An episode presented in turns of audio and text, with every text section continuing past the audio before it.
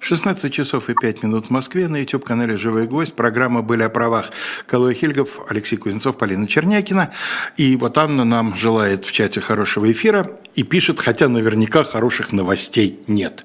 Калой, у нас есть хорошие новости для Анны и всех а, остальных? Ну, все, все будем, а, будем исходить из того, что мы считаем а, хорошей или плохой новостью, какие критерии.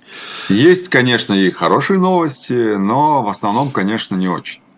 Э, да, мы называли на, на нашу передачу что-то вроде стандартный набор или обычный набор, я уже сам да, не помню. стандартный набор законопроектов, которые все так или иначе связаны с э, происходящими э, событиями в Украине и военными событиями. И все эти законопроекты, они, безусловно, дают знать о себе именно в контексте событий, начавшихся после 24 февраля 2022 года. И, конечно, конечно, есть там и ужесточение, есть и наши любимые иноагенты.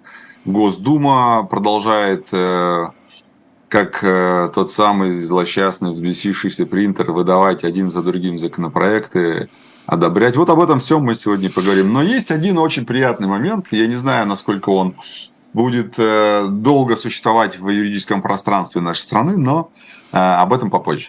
Хорошо, ну вот что? Э, я сразу оглашу вопрос, пока он не улетел, но на него, наверное, можно ответить будет и позже, не обязательно сразу. Вот Котта Бегемотта просит Калой вас рассказать, пожалуйста, поподробнее про поправки Э, про поправки о штрафах за неявку, за несообщение сведений в военкомат. А, да, да. Сегодня, и, сегодня об этом тоже И поговорим, уточняет, конечно. вот если у военнообязанного нет банковского счета, а есть только доля в квартире, может ли она быть арестована э, для погашения вот этих неуплаченных штрафов, насколько я понимаю. Ну вот угу. когда, так сказать... Э, сейчас мы, сейчас мы к этому придем. Хорошо, да. хорошо. По, все по очереди, все по хронологии, как говорится. Ну что, а, начнем. Госдума у нас э, готовит один законопроект, уже он, по-моему, рассмотрен в первом чтении, э, который обязывает наших отечественных спортсменов э, российских выплачивать государству российскому компенсации в случае смены ими гражданства. А, думаю, что все догадываются, почему такой законопроект вообще родился потому что у нас очень много после, опять же, тех самых события, которые я сказал, и февраля 2022 года, у нас очень много спортсменов получили запрет на выступление на международных соревнованиях под флагом нашей страны. А, вот даже недавно где-то там разрешил, э, разрешили международные структуры выступать нашим спортсменам под флагом нейтральной организации, как, как было сказано. Поэтому многие спортсмены перешли в сборные других стран, э, получили другие гражданства. И даже и, бывшие и... спортсмены, как мы видим на примере Исенбаева, и те, так сказать, зачем-то уезжают, хотя им-то уж казалось бы. Казалось бы, да, э, поправки должны были пойти на пользу.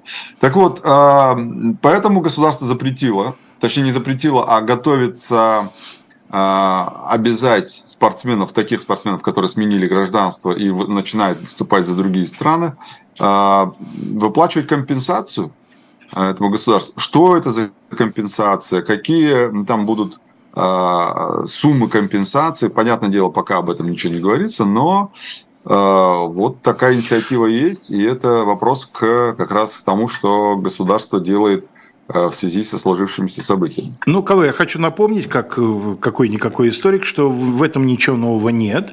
И когда в середине 70-х годов, в годы разрядки, слегка приоткрылась форточка для иммиграции, например, советских евреев в Израиль на историческую родину, э, существовала такая практика. Их обязывали оплатить высшее образование, или, по-моему, даже среднее специальное, там техникум, например, в этом случае. Как бы вот вас родина готовила здесь работать, а вы уезжаете, вот извольте. Здесь, наверное, тоже припомнят эталоны на усиленное питание и аренду там катка или там беговой дорожки и работу тренера.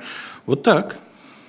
Ну, а вообще не сомневаюсь, что вы прекрасный историк, Алексей. При этом э, какой-никакой это, наверное, не к вам. А, но при этом надо сказать, что СССР было социалистическим государством. И оно, так сказать, готовило людей именно в контексте того, что мы вам все, и вы нам все. Ну, в данном да. случае нельзя сказать, что Россия, э, нынешнее государство, э, говорит, вы нам все и вы нам все. Поэтому здесь, мне кажется, да, может быть, к спортсменам это применимо, и к спортсменам вполне э, соглашусь, что это может быть применимо. Опять же, спортсмены спортсменам рознь, потому что я знаю многих э, чемпионов, даже олимпийского чемпиона парочку знаю, которых, э, которые готовились совершенно не на э, средства государства, да, а на средства там э, меценатов, спонсоров и так далее. Ну, в общем, не будем задерживаться на этом. Просто есть такой законопроект, и, соответственно, надо понимать, что спортсменам грозит вот такая вот взыскание такой компенсации. Дальше.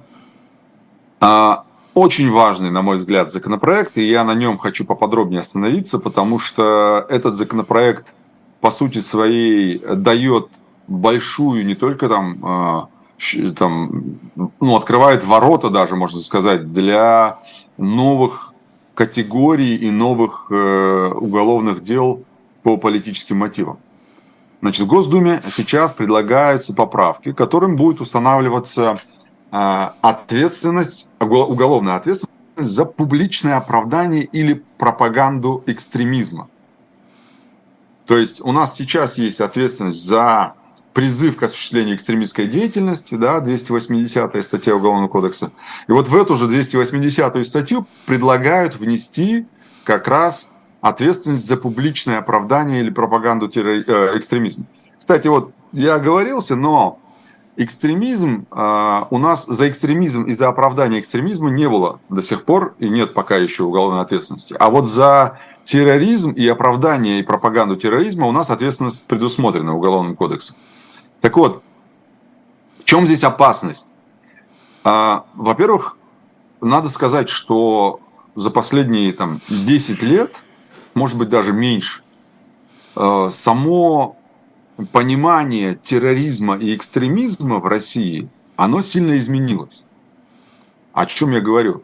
Если раньше мы понимали, что террористы это люди, которые так или иначе э, совершают убийства в оправдании своих так сказать, действий, да, э, в каких-то политических мотивах, это если мы говорим про экстремизм. То есть люди там, которые захватывают заложники, совершают теракты и так далее, это вот для нас террористы. Люди, которые а, в целях, например, свержения власти и еще чего-то там делают, это там, ну, для нас был такой экстремизм, да. То есть для меня, например, экстремизм был настолько же далек, как и терроризм от меня. Угу. Сейчас экстремизм, он вот очень близко, прям вот очень близко. У нас сейчас любая политическая активность может быть названа экстремизмом. И вот здесь очень важно понимать, даже не то, что вводится ответственность за оправдание или пропаганду экстремизма, а то, как государство формулирует само понятие экстремизма. Почему? Потому что а, если мы экстремизмом называем, к примеру, а, политическую активность, которая, скажем, не соответствует условной политике партии, то поддержка и оправдание такого рода политической активности тоже может попадать вот в эту зону уголовного права. А это, ну, это колоссальное количество а, возможностей возбуждать уголовные дела. Я правильно вас понимаю, что вы имеете в виду, что теперь э, при таких широких формулировках любая неодобрительная оценка, любая критика действий нынешней власти может рассматриваться как экстремизм? Давайте возьмем на э, примере и, и посмотрим, как это может быть. Вот у нас есть политические деятели и вообще э, политически активные граждане нашей страны, которые признаны экстремистами или экстремистскими организациями. Мне ближе всего привести пример, естественно, своих подзащитных по известному ингушскому Митинговому делу. делу. Да. Там э, организаторы и участники митинга признаны экстремистским сообществом. То есть они экстремисты, по мнению государства. И теперь э, такая логика возникает. Все, кто считает, или любой, кто считает, что осужденные по этому делу поступили правильно и выскажет свою позицию публично, он может быть привлечен к уголовной ответственности за оправдание экстремизма. Понимаете, да, в да. чем опасность? Да. опасность в том, что любая, с одной стороны, а, навешивание ярлыка экстремизма у нас упрощен до безобразия, и государство может любого человека просто клеймо воткнуть ему и поставить его в ряд экстремистов, мне вот у меня э, у меня подписка э, на уведомление о том, что список экстремистов пополнился, да, на сайте, как его называют, Росфинмониторинга, э, да. И мне практически каждый день на электронную почту приходит уведомление о том, что список экстремистов пополнился. Это значит, что с одной стороны у нас государство очень легко может в зону экстремистов за, завести любого гражданина или любую организацию. С другой стороны, теперь этим законопроектом государство хочет любого, кто оправдает действие этого человека или организацию, которую внесли в список экстремистов, тоже привлечь к ответственности. И там уголовная ответственность до пяти лет лишения свободы. Это средней тяжести преступления. То есть каждый э, осторожный, благонамеренный гражданин должен тоже поставить себе такую же как подписку, как у вас, и ежедневно знакомиться с обновлением этого списка, чтобы не сказать что-нибудь одобрительного, не зная, что человек туда попал. Ну, это раз, ну, как бы подписка и получение уведомлений это как бы не панацея, естественно. Естественно. Но опять же, когда мы, например, в соцсетях или в Ютубе или где-нибудь пиш- говорим о своей позиции относительно действий лиц, которых признали экстремистами, например, вот опять же, возвращаясь к своим подзащитным, они выступили против соглашения. Они там а, провели митинг. На митинге случились столкновения. Их обвинили в том, что они, как экстремисты, организовали это столкновение. Я им говорю, э, ну, я публично говорю, я поддерживаю действия этих лиц, я считаю, они не э, совершали никакого преступления, что все, что им вменили, это политическое преследование, и что это не соответствует действительности. Я полностью их поддерживаю. Все, я их оправдал согласно законопроекту, я их оправдал, и есть основания меня привлечь к ответственности. Не вас как адвоката, потому что как адвоката ну, вас я имею человека, да? а вас как гражданина, как человека. Да, любого того, кто это скажет. Ну, хорошо, возьмем другой пример. Та же э, запрещенная, по-моему, я не знаю, запрещена ФБК или нет, но неважно. Вот э, э, она признана, по-моему, экстремистской организацией, насколько я помню. Так вот, то же самое. Оправдываете деятельность э, ФБК, соответственно, получаете уголовную статью. Я даже есть... дальше пойду, Колой. Предположим, я выскажусь одобрительно о деятельности Владимира Ильича Ленина и партии большевиков, э, скажем, летом 17 года. Безусловно, эту деятельность вполне можно признать экстремистской, и работы Ленина, те же апрельские тезисы, безусловно, содержат экстремистские призывы. Значит, я в принципе оправдываю экстремизм как образ действий. А, есть один нюанс. Так. Любые организации или лица, о которых идет речь, должны быть юридически признаны экстремистами. А, вот как, все-таки. То есть э, их официальное э, государство должно признать экстремистами и внести их в список. Вот в таком случае, да, а, это будет э, уголовная ответственность. Да, пока еще законопроект на стадии рассмотрения находится, и э, я не знаю, откуда у меня такие, так сказать, оптимистичные надежды, но очень хочется надеяться на то, что в том виде, в котором он есть, его не примут. Но э, если примут, опять же, мы будем об этом, естественно, говорить еще не один раз, я надеюсь, что у нас будет такая возможность то, э, ну, если его примут в таком виде, опять же, это говорю, это просто панацея, э, ящик Пандоры, который просто можно открывать и просто штамповать эти уголовные дела экстремистского характера. Угу. То есть, если резюмировать, Алексей, то можно сказать, что государство, в данном случае в лице Государственной Думы, создает, еще раз говорю, это не просто там уголовная ответственность вводится, государство создает условия, при которых любая публичная поддержка организации, которую государство признало экстремистской, будет караться статьей Уголовного кодекса. И я вас уверяю, пять лет э, лишения свободы, которые обычно по другим делам тоже средней тяжести превращаются в какой-нибудь условный срок по итогу приговора, в данном случае, я вас уверяю, условным сроком не завершится, на мой, ну, то есть, если я понимаю, для чего это делается. Поэтому э, вот я очень просто хочу обратить внимание наших зрителей на этот законопроект. Это прям, ну, прям вот дубина. Ящ, ящик дубина Пандоры. Угу. Дальше едем.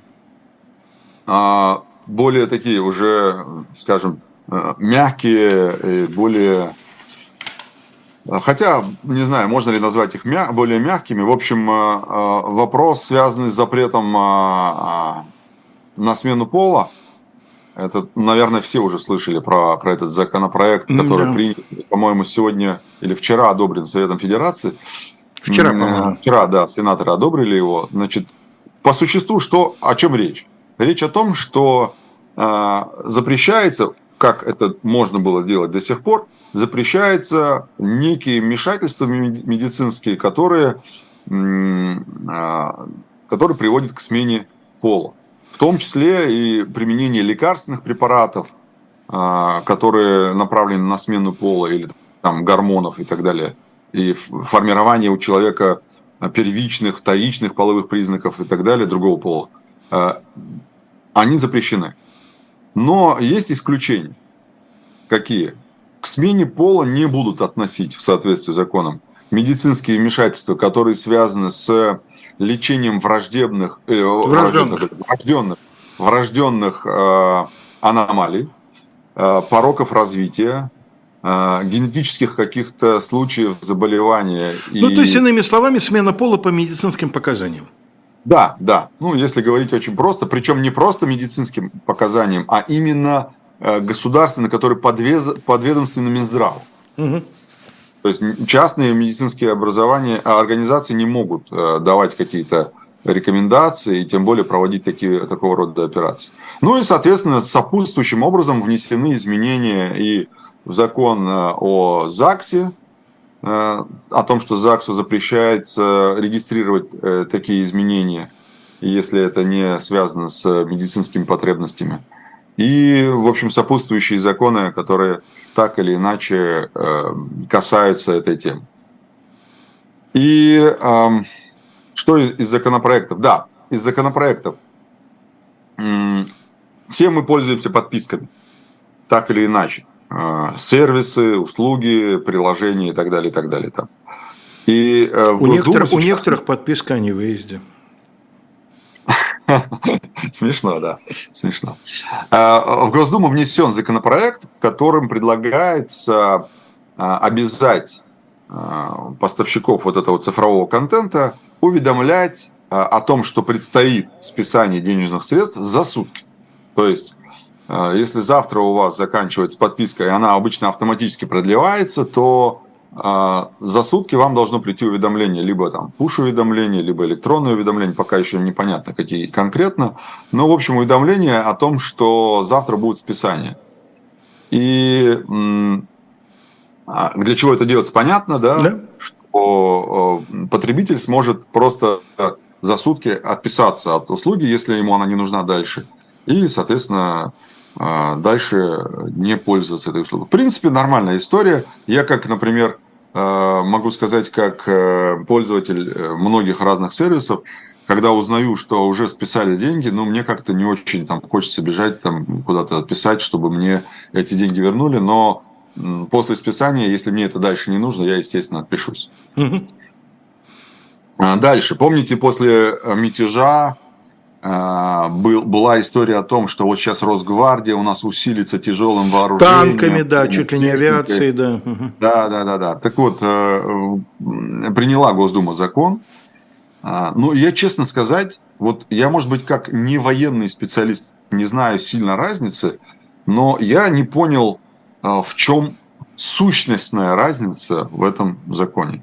Я просто посмотрел законопроект, там слово оружие заменено на слово вооружение, боевой заменено на слово военный, а вооружение и техника заменено на, слово, на слова вооружение, военная и специальная техника. Вот, собственно говоря, а, весь законопроект. Угу. Полагаю, что это просто вопрос э, терминов, не более того.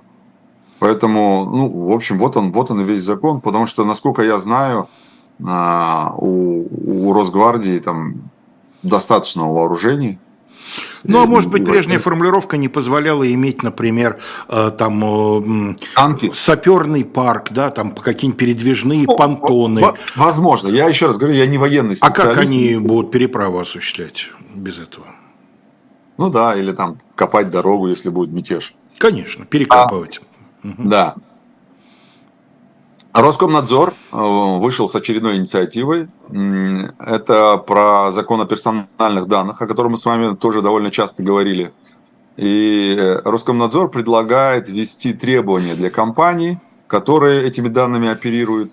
И самое интересное, что Роскомнадзор предлагает получать эти, ну, выдавать этим компаниям лицензии на обработку таких данных.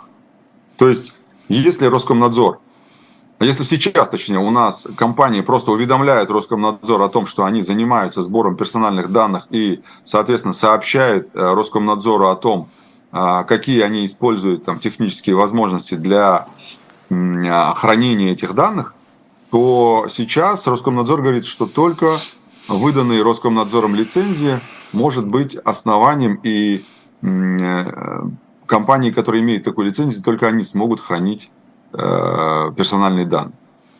А о чем это вообще история? Я чувствую, На дело идет взгляд, к тому, что скоро выяснят, что только сам Роскомнадзор сможет хранить персональные данные. Вот э, направление правильное, Алексей. Просто, на мой взгляд, если ты не получаешь лицензию, ты не можешь оперировать персональными данными. А это, соответственно, если у тебя бизнес связан со сбором персональных данных, то получается весь бизнес зависим от этой лицензии. Например, любой сервис электронный, любая доставка, любая подписка, любой э, э, вот этот самый электронный контент, который человек получает, да, это все э, подписка и хранение, ну там, неважно, подписка нет, но хранение персональных данных. То есть это телефон, фамилия, имя, отчество, почта и так далее. Все, это уже персональные данные, и это а, попадает как раз под это регулирование. А если Роскомнадзор Обычно он этого не делает. Но вдруг по каким-то политическим причинам компанию начнет э, кошмарить, как мы любим говорить, и не выдавать им и лицензию, например, если это все будет введено, то как такой бизнес может вообще существовать? Угу. Роскомнадзору, по сути своей, э, если ну, это они сами предлагают, а это значит, что он просто просит очередную дубинку для того, чтобы вот так махать и говорить, если ты не это, то мы тебя вот это. Если это будет принято, это будет абсолютно, на мой взгляд, излишняя мера, потому что то, что сейчас уже ввели в качестве контроля за персональными данными, плюс еще оборотные штрафы для компаний, которые эти данные могут упустить, да, оборотные штрафы, я, я напомню, что это э, процентное соотношение от оборота, не даже не дохода, а просто от всех денег, которые крутятся в компании. Угу. Соответственно, это очень много. И вот, э, вот это вот лицензирование этой деятельности, на мой взгляд, это излишняя мера, она не нужна, потому что то, что уже ввели, на мой взгляд, вполне достаточно. Но, тем не менее, Роскомнадзор предлагает это, и, скорее всего, ну, то есть есть риски, что это все будет принято. Потихонечку подбираемся мы к военной тематике. Тогда давайте вопросу. сделаем коротенькую паузу, да, потому mm-hmm. что как раз мы подобрались и к середине часа тоже, чтобы уж потом не э, прерываться, мы давайте сейчас напомним о существовании нашего интернет-магазина книжного shop.diletant.media. Поглядывайте туда, имейте в виду, что, напоминаю, что в ближайшие пару дней там начнется продажа очередного номера журнала «Дилетант» с главной темой «Фурии революции». Вот. Кроме того, там сравнительно недавно обновилось, обновился ассортимент подарочных изданий в уникальном экземпляре. По-моему, еще там что-то из этого осталось. Так что, что называется, спешите посмотреть. Вообще там много всего интересного интересного. Ну а конкретно сегодня мы э, напоминаем вам о книге, которая должна заинтересовать, а таких среди нашей аудитории традиционно всегда было много, и людей, интересующихся историей специальных служб. И эта книга, написанная Николаем Лузаном и Иосифом Линдером, называется «Французский орден особиста». Э, не путать с орденом почетного легиона, тут другая логика. Не имеется в виду, что это орден, организация, собравшая в себе эм, особистов. Это э, орден, французский орден, э, очень эм, почетный, военный крест с серебряной звездой, одна из высоких военных наград Франции – который получил один из героев Тайного фронта, советский разведчик, лейтенант Иван Васильевич Рябов. Ну вот если вы э, об этой далеко не самой известной, далеко не самой раскрученной в истории советской разведки фигуре хотите узнать поподробнее, то вот вам предлагается такая книга с э, печатью «Эхо». Ну и если вы захотите, вы всегда можете заказать подписи работников э, «Живого гвоздя», «Дилетанта», тех, по крайней мере, кто здесь находится в доступности. Кавай, продолжайте, пожалуйста, мы подобрались к военной тематике. Да, мы подобрались как раз к тому, э, к ответу на тот вопрос, о котором, э, который нам задал наш зритель в самом начале, не помню имени, к сожалению. Э, но вопрос о введении административной ответственности для тех, кто не сообщил военкомат об изменении семейного положения. То есть это не скажем так, эти инициативы, которые сегодня появились в СМИ, они не являются частью законопроекта, который сейчас находится на рассмотрении э, в Думе. Э, он прошел значит, первое чтение и, по сути своей, сейчас находится на рассмотрении э, во втором чтении. И вот то, о чем сегодня шла речь, о штрафах, я сейчас еще скажу о чем, то это предложение ко второму чтению. То есть там, э, по-моему, какие-то из федеральных СМИ сегодня находились на комитете, не на самом э, голосовании по законопроекту, а на комитете госстроительства и законодательства, так он называется. И вот там сегодня внесли такие предложения, и они были одобрены. И, и поэтому они сегодня появились в СМИ. Объясню, о чем речь. Значит, не сообщение в военкомат об изменении семейного положения а, предлагают наказывать штрафом в 20 тысяч рублей. Остановлюсь на этом поподробнее. Почему?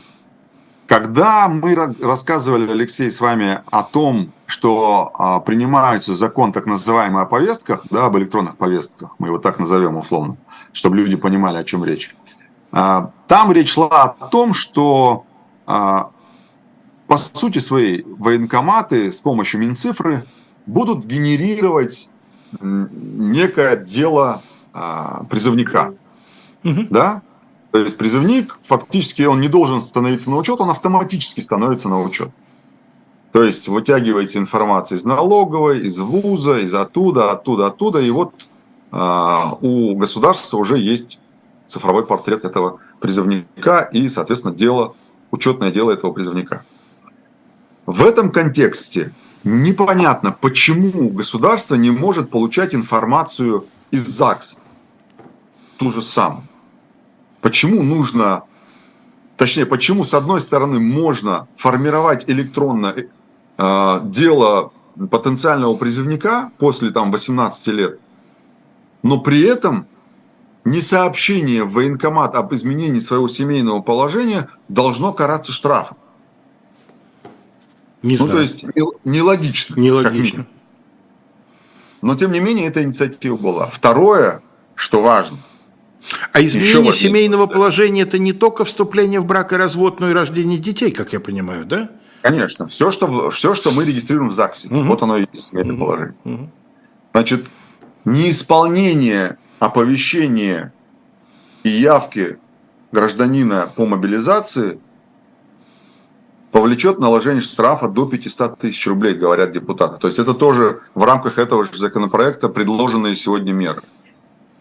То есть, как мы уже говорили, а, в реестре повесток появляется повестка, там может прийти смс уведомление прийти на госуслуги.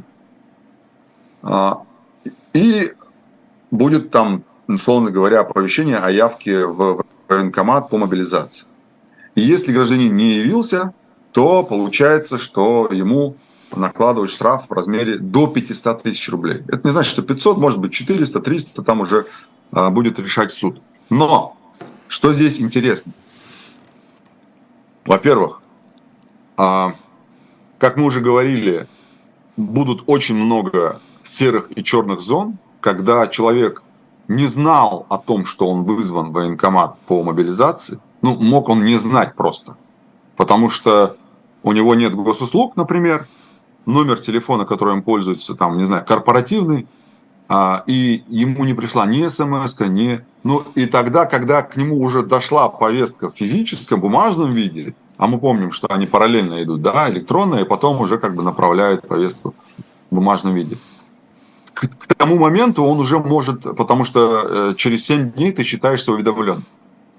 Да, после того, как разместили повестку в реестре повесток электронную, через 7 дней ты считаешься уведомлен. И тогда получается, что э, ну, у нас появляется серая зона, в которую могут попасть большое количество людей со штрафами. А если ему пришла повестка, соответственно, он не явился по ней и пошло судебное решение, то он может и не знать и о самом судебном решении. А неявка в суд ответчика не является да, основанием или препятствием для рассмотрения, не является препятствием для рассмотрения дела судом. Тут же дело уйдут приставам. Приставы, естественно, с большей скажем, с, больш, с большим пристрастием, как говорит мой друг, от души начнут раз, э, работать по таким делам и списывать деньги со счетов. У многих не будет этих денег, будут э, блокированы карты и так далее, и так далее. Колой, вот смотрите, предпо... отвечая на вопрос, Алексей, я позволю а, тебе да, ответить да, на вопрос пожалуйста. относительно доли в квартире. Да. Тут э, риски вообще ну, очень маленькие, что там долю в квартире заберут, потому что это доля, во-первых, во-вторых, э, это, если это единственная, единственный актив в виде недвижимости, то не заберут. Э, тут, я думаю, проблем не будет. Просто да, не вопрос. могут забрать, если это единственная недвижимость, которая вам принадлежит. Я правильно понимаю? Единственная недвижимость, и ну, у единственной недвижимости тоже есть критерии. Это может быть единственный дом в 500 квадратов, тогда mm-hmm. заберут. Ну, опять же, условно говорю, не за 500 тысяч, конечно, заберут. А, ну, скорее всего, речь пойдет о блокировке просто карты, все. вот, э, предположим, я в начале летнего сезона завербовался рабочим в геологическую партию. Со мной с партией есть связь по рации, но, разумеется, военкомат напрямую меня там разыскивать не будет. Военкомат мне пришлет угу. электронную повестку, у меня нет интернета, у меня нет компьютера, мобильная связь не действует, день там в отрогах сихотая линия, да, Значит, меня тем временем, я никакой реакции не продемонстрировал, что я ни о чем не знаю, я там теодолит таскаю за геологами по, по тайге. Да? Значит, э, прошел суд, я на него не явился, моя неявка не основание в мою пользу, мое дело передали приставам, приставы заблокировали мои счета, списали полмиллиона с них. Да? Вот я возвращаюсь загорелый и покусанный, и мои действия. Нет, а неисполнение э, явки э, по мобилизации не освобождает вас от самой мобилизации. Понимаете? Это просто наказание за конкретную неявку. А если я вот в соответствии с контрактом, с трудовым соглашением находился в геологической партии, это как это уже потом доказываете, что вы не верблюд, и оправдываетесь в суде, обжалуете решение, восстанавливаете пропущенные сроки обжалования и так далее, и так далее. А это... тем временем меня могут мобилизовать, так что да, да, я и а, без конечно. денег, и в армии, и еще вроде как и, и судимый. Да, да. Отлично. Сейчас а, я скажу про третью инициативу, а потом мы смоделируем ситуацию. Хорошо. Третья инициатива это не явка граждан по повестке военкомат. Речь идет о срочниках сейчас, потому что по мобилизации мы уже сказали. А неявка по повестке военкомат а, будет наказываться штрафом до 50, 50 тысяч рублей. Это тоже инициатива, которую сейчас предложили ко второму чтению. Второе чтение должно быть буквально вот очень скоро. А, я думаю, что это будет, наверное, уже на следующей неделе даже возможно. Так вот, а, в данном случае э, штраф будет в размере 50 тысяч, до 50 тысяч рублей. Соответственно, если мы говорили до этого про неисполнение а, оповещений и явки граждан по мобилизации, то здесь мы э, говорим про неявку граждан по повестке. Да, по повестке военкомат. А, давайте смоделируем ситуацию. Смотрите, у нас принят закон. Закон, э, опять же, тот самый закон о повестках так называемый. А, и мне кажется, вот я сейчас возвращаюсь ко второму пункту, я сейчас открыл как раз э, текст э, предложенных предложенных этих самых инициатив депутатами, и я вам хочу сказать, что я ошибся. Мне не стыдно признаваться, что я ошибся, а, но вот эти 500 тысяч... Это для организаций. Да, это Нас уже тут поправляют, я да, спасибо. Потому что, да. А для физических лиц 50 что... тысяч. Все верно. Смотрите, неисполнение оповещения о том, что человек должен явиться в военкомат, я просто э, неправильно прочитал э, заголовок, а открыл законопроект, и, точнее предложение, и увидел, что это не совсем так. Я э, извиняюсь перед нашими зрителями, я был виноват, не Алексей, ни кто-либо, я виноват, поэтому я вам скажу, что я ошибся. И вот неисполнение оповещения о явке граждан по мобилизации – это э, штраф, который полагается организациям, которые должны оповещать до 500 тысяч рублей. А вот те граждане, которые не явились по повестке, и тут, как я понимаю, уже нет никакой разницы, по мобилизации это повестка или повестка по срочной службе, здесь э, будет наказываться штрафом до 50, до 50 тысяч рублей. Я дико извиняюсь, что я был неправ. Теперь моделируем ситуацию. Значит, ситуация заключается в чем? У нас есть повест... Э, закон о повестках, так называемый, который уже вводит ограничения для тех, кто у нас получил повестку, но не явился по повестке. Мало того, что там а, запрет на выезд из страны, запрет на а, получение банковских продуктов, запрет на а, водительские права, то есть нельзя возить, водить машину и так далее, и так далее. Там много было, мы о них говорили неоднократно. Мало того, что это, так э, здесь еще 50 тысяч, до 50 тысяч штраф, да, то есть фактически сейчас представим себе, что объявили мобилизацию. Вот, условно говоря, там, в понедельник объявили мобилизацию.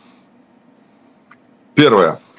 Технические возможности заблокировать выезд из страны. То есть на Верхний Ларс ты уже не побежишь. Угу. Да? И э, технические возможности есть. А, выезд из страны в сторону Армении тоже есть запрет. Почему? Потому что помните, да, про изъятие загранпаспортов. Я долго думал, зачем они изымают загранпаспорта. А, так вот для чего. А, потом, у нас есть ограничения на банковские услуги. У нас есть запрет на использование автомобиля, у нас есть штрафы. То есть человек, по сути своей, он как бы заблокирован в стране. И если сейчас смоделировать ситуацию, что у нас в понедельник объявят мобилизацию, например, то а, ну, никто не сможет из тех, кто должен явиться по мобилизации, уже не сможет купить билеты в Дубай или там в Грузию и так далее, и так далее. Все как бы будет заблокировано. А, я не сторонник каких-то версий, а, связанных с предположениями или прогнозами, но у меня просто возникает вопрос, а для чего все это делается-то, если мобилизации не будет? Зачем все эти ограничения, причем дублирующие иногда друг друга, если этого не будет? Поэтому э, дай бог, чтобы не было мобилизации, но в прошлом году примерно так же активно принимались законы по поводу мобилизации, связанные с уголовной ответственностью. Ну, в общем, будем надеяться, что не будет. Есть, Калой, от чтения этого закона, закона проекта ощущение, что это именно латание тех дыр, которые вскрылись в сентябре 2022 года? Что это вот... Латание стар... дыр было в апреле, Алексей. 14 апреля, когда они начали, ну, приняли закон, а, законопроект, и, по-моему, 28 апреля его утвердили, там, подписали. Вот угу. тогда было латание дыр. Сейчас это вот знаете, вот, э, дозакрывают какие-то вещи, которые а, например, вот касаются адми... Э, юридических лиц, да, угу. за неисполнение оповещения и так далее. Потому что государство же отчасти перекладывает на организации, в некоторых моментах перекладывает оповещение о явке граждан по мобилизации на э, организации. Например, если речь идет о крупной организации, где работает много людей, то военкомат приходит к ним и говорит, вот вам, помните, да, эти повестки? Помню, да, да, да, да. Помню даже облавы ну, на заводах. Такая же история, угу. что работодатель обязан оповещать о явке граждан по мобилизации. Если он этого не сделает, и это до 500 тысяч за одного человека. Угу. Понимаете, да? То есть эпизодов может быть очень много. Вот, и, соответственно, а, для компании это, конечно, большие убытки. И компании будут э, страховать себя тем, что они уведомили. А это, наверное, будет подпись, либо какое-то там а, подтверждение о том, что человек получил соответствующее оповещение о явке в, э, в военкомат по мобилизации. Колой, скажите, пожалуйста, а вот из вашей практики не появилась такая тенденция, что работодатели сегодня при прочих равных условиях предпочитают не военно обязанных, а женщин или мужчин старшего возраста? Да, да, к сожалению, такое есть, и такое можно замечать. Даже среди наших доверителей, которые есть у нас, где там и 2, и 2, и 3, и 5 тысяч человек работает в компании, э, они либо пытаются их вывести за штат каким-то образом, либо ну, чтобы с себя снять ответственность да, за уведомление или неуведомление. Потому что, опять же, э, вот эти вот обвинения в неуведомлении, они же будут носить императивный характер. То есть, те, ну, то есть задекларировали, что ты не уведомил, а там ты не докажешь ничего. Угу. Поэтому, да, безусловно. И, кстати говоря, а вот про возраст, раз уж мы договорили, то я коротко скажу, потому что у, меня, у нас еще есть немножко про иноагентов. А, про возраст скажу немножко. Значит, а, увеличивается предельный возраст в связи там, с изменениями как раз в закон о воинской обязанности и военной службе, предельный возраст пребывания в, граждан в запасе, которые имеют воинское звание. А, речь о том, что повышается, а, ну, то есть предельный возраст повышается в звании солдат, матрос, сержант, а, старшина, прапорщик, мичма. Да. Их пребывание в запасе увеличивается с 50 до 55 лет. Да? Значит, э, если говорить про разряды, то предельный возраст военнообязанных, относящихся к первому разряду, это у нас, помните, до 35 лет, которые были, он повышается до 40 лет, ко второму разряду с 45 лет до 50 лет и к третьему разряду с 50 до 55 лет. Кроме того, увеличивается предельный возраст пребывания а, запасников в так называемом мобилизационном резерве. Помните, мы да. разбирались с вами мобилизационный резерв. Теперь э, он составит 65 лет. То есть сейчас это в большинстве случаев 60 лет, э, находящихся в запасе в мобилизационном резерве, то э, в связи с новыми изменениями повысится возраст до 65 лет. А для имеющих воинские звания младших офицеров возраст повысится с 55 до 60 лет – а для всех, кто имеет иные звания с 50, точнее, с 45 до 55 лет, то есть на 10 лет аж. И предельный возраст пребывания в мобилизационном резерве для высшего состава офицеров э, сохраняется, как и был, по-моему, он был на 70, 70. годах. Да, так он и так он и остается на 70 годах. Помните, когда повышали а, пенси- же, пенсионный да, возраст, Медведев тогда говорил, что и вообще скажите спасибо, вам государство продлевает молодость, да, таким вот образом. Мне уже второй раз продлевают молодость. Мне вот только-только 55, мне, старшему лейтенанту запаса исполнилось. Как бы кощунственно не звучало, Алексей. А я опять молодой офицер. Когда ты умираешь в 45, не дай бог, то ты тоже умираешь молодым, и у тебя продлевается молодость. Поэтому, да, конечно. Простите меня за этот цинизм, но ну, если такими категориями размышлять, то можно и так сказать. А я думаю, Колой, что это впереди еще. Это, это дно еще пока не пробивали. Еще и в этом плане что-то прозвучит такое, что... Не хочу, не хочу из, быть... из, избавили от старости, избавили от деменции, избавили от риска онкологических да, да, да. заболеваний, инфарктов, да, инсультов, да. Да, предательства внуков и так далее. Смотрите, как хорошо умереть лет в 35. Правда же? Я думаю, что мы еще а... услышим что-то похожее. Ну что, про иноагентов? Про ну а как без этого-то? Мы же, мы же не можем да. с вами без иноагентов. Мы будем чувствовать, что мы не додали нашим слушателям чего-то. Да, да, не додали, хорошее слово. А, значит, а, Госдума на прошлой неделе вот между нашими, так сказать, эфирами, приняла поправки в Кодекс об административных правонарушениях и вот тот самый декабрьский прошлого года закон о контроле за деятельностью лиц, находящихся под иностранным влиянием. Вот э, опять же, э, хочется сказать, так кто же влияет на меня конкретно? Кто же это такое иностранное влияние? Потому что э, сам закон не предполагает наличие бенефициара у иностранного агента, понимаете? Хотя он по закону называется, что он находится под иностранным влиянием. Так чьим конкретно влиянием, вот не могу понять до сих пор. Дальше. Так вот, в чем э, состоит суть изменений? Значит, после принятия этих поправок э, органы публичной власти, организации всех форм собственности, физические лица при осуществлении своей деятельности обязаны учитывать, как там было, учитывать ограничения, связанные со статусом иностранного агента. Вот. Что это значит? А, значит, у иностранных агентов в соответствии с законом есть ограничения. Например, э, Запрет на преподавательскую деятельность, да. В ВУЗе, да, mm. преподавать в школе там, да, и так далее.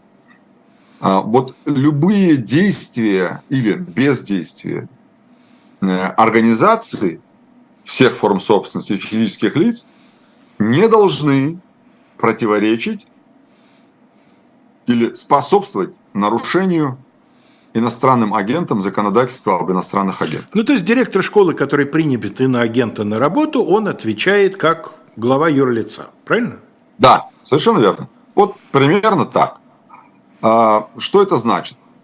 Ну, вот э, это значит, что, например, тот же директор школы или ректор университета будет нести ответственность э, в соответствии со статьей 19.5 Кодекса об административных правонарушениях, куда как раз вносятся соответствующие поправки. И в зависимости от того, кто допустил нарушение, штрафы там э, для граждан, если граждане допустили нарушение, от 30 до 50 тысяч, и максимальные штрафы там для юридических лиц, по-моему, до 300 тысяч рублей. А, и в этом же законопроекте есть очень интересная формулировка. Иноагенты не смогут получать иную поддержку от государства. Что это значит? Иная поддержка от государства. Например, у организации, которая работала себе, доработала, а, есть какое-нибудь помещение по льготной ставке от города, например. И вдруг эту организацию признают иностранным агентом.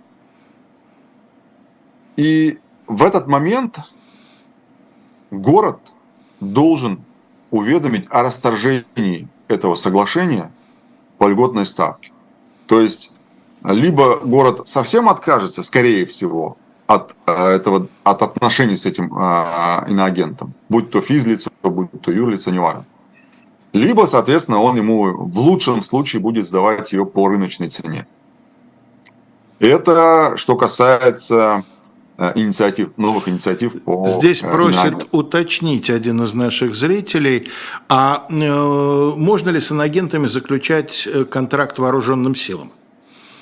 Вот. Нет, конечно. Вообще, в целом, государственные органы и государственные структуры не могут заключать. Вы же помните историю с Алексеем Алексеевичем, которого власти нас вынуждают называть иностранным агентом, который знаменитый журнал Э, который, ну, о котором говорили. В общем, э, любые отношения с государством, они, э, ну, иноагенты с государством, они недопустимы для самого государства. И этот закон в том числе говорит об этом. То есть иноагента любые... годного к несению воинской службы, тем не менее, на нее призвать не могут. Правильно? Да, все правильно. Все правильно. И еще. А, Сейчас пока еще, пока еще можно иметь финансово-хозяйственные отношения с иноагентами. То есть налоги с них драть можно? А, например, если... О, отлично. Вот у нас есть YouTube-канал Дудя, да? Так. Чтобы разместить рекламу, нужно заплатить ИП Юрий Дудь. Ну, наверное. Например. Да, например. Вот платить ему пока еще можно.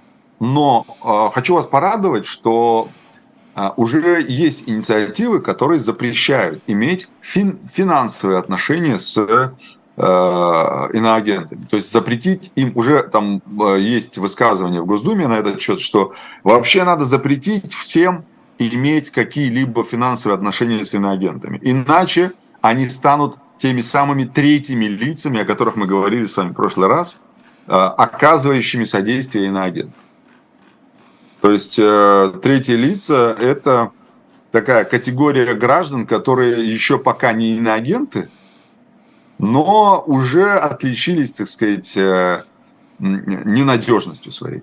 Интересно, вот э, я просто не слежу за этим, может быть, когда вам попадалось, а вот некоторые известные рупоры власти, они продолжают тянуть вот эту вот волынку, что иноагенты ничем не отличаются от обычных граждан, их положение точно такое же, это так просто? Да, да, да. Продолжают, да? да? да, ну, да, эти зайки да, да, конечно, конечно. Некоторые, некоторые, да. Некоторые, некоторые конечно, наиболее последовательные. Этот закон был принят в пику американскому закону. Ну да. да. И ничем от него не отличается. Да, да. Ничем, вообще ничем, ничем не отличается. Ну что, вон, посмотрите, как киноагенты страдают американские.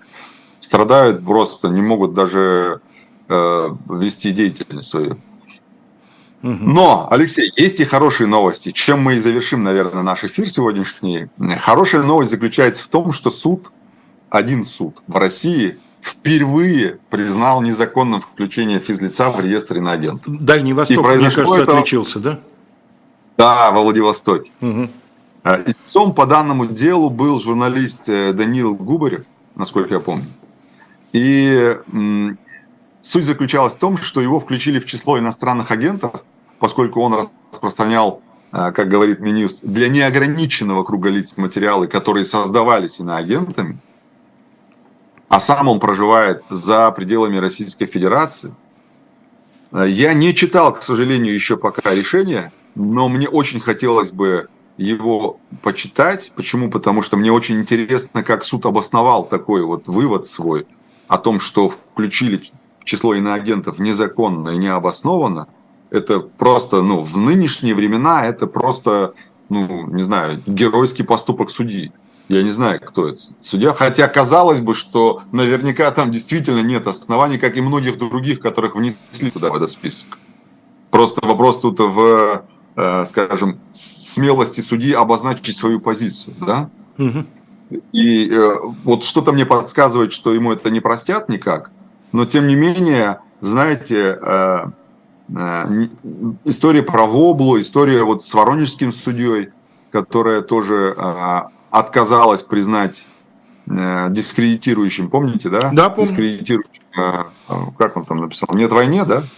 И очень интересно, юридически интересно обосновалось, что у нас нет никакой войны, у нас специальная военная операция, поэтому никакой дискредитации вооруженных сил в этом нет. А вот если бы он написал «нет специальной военной операции», вот тогда, тогда бы, может... конечно, пожалуйста, бриться. Да. да. А, ну и вот э, проявление вот этих моментов, это тоже, знаете, вот как лучики света, лучики света. И я очень надеюсь, что этих лучиков света будет все больше и больше э, со временем. И я просто хочу, кстати говоря, вот пока, если кто-то нас слушает из тех, кто имеет отношение, может быть, к этому решению, если вдруг у вас оно есть, это решение, я бы очень, очень э, с большим удовольствием его почитал бы. А, мне вообще в целом интересно, что с одной стороны, под определение иностранного агента может попасть кто угодно вообще. То есть это э, просто хотелка Минюста, назовем это так. А, Причем, опять же, как я сказал, что не нужно никакого иностранного бенефициара для, для такого агента. А, не говоря уже о том, что такие звания иноагента присваиваются просто за какие-то свои политические позиции или высказывания. И поэтому мне очень интересно, с другой стороны, интересно почитать, как этот э, замечательный судья объяснил законность, точнее, незаконность включения в ряды в ряды иноагентов. И ну, в завершении, конечно, надо сказать, что я как считал, так и считаю с первого дня, что иноагентское законодательство – это абсолютное политическое преследование людей, которые не совершали преступлений, и просто нужно их ограничить в чем-то. И, естественно, оно противоречит всем фундаментальным базовым правам, которые гарантирует Конституция, и само законодательство, и вообще все эти меры в отношении иноагентов должны быть признаны незаконными и неконституционными. А я только от себя могу добавить, что редакция «Живого гвоздя» не несет ответственности за то, что в эфире произносят гости ее передач. Я чувствую, что пора это сделать. В ближайшее время вас ждет в э, «Слух эхо» довольно редкий гость этой передачи, Максим Курников. Уверен, что у вас много к нему вопросов. В 18.05 мы с Сергеем Бунтманом приглашаем любителей, особенно приглашаем любителей кровавых дел, потому что сегодня дело кровавое. Э, мы поговорим о суде над совсем молодым человеком, 18-летним гимназистом Горским, убившим 7 человек в один день в одном доме. Это дело неоднократно описывалось в русской литературе. Самое большое место ему уделено во второй части романа «Идиот». Дальше на канале «Живой гвоздь» э, известный историк, академик Российской академии наук Юрий Пивоваров в особом мнении в гостях Ольги Пычковой в пастуховском четвергах классическая команда, два иноагента Владимир Пастухов, Алексей Венедиктов и завершает день еще один иноагент Дмитрий Быков в программе «Один» в рубрике «Урок литературы» Владимир Высоцкий. А мы прощаемся с вами до следующего четверга. Пока.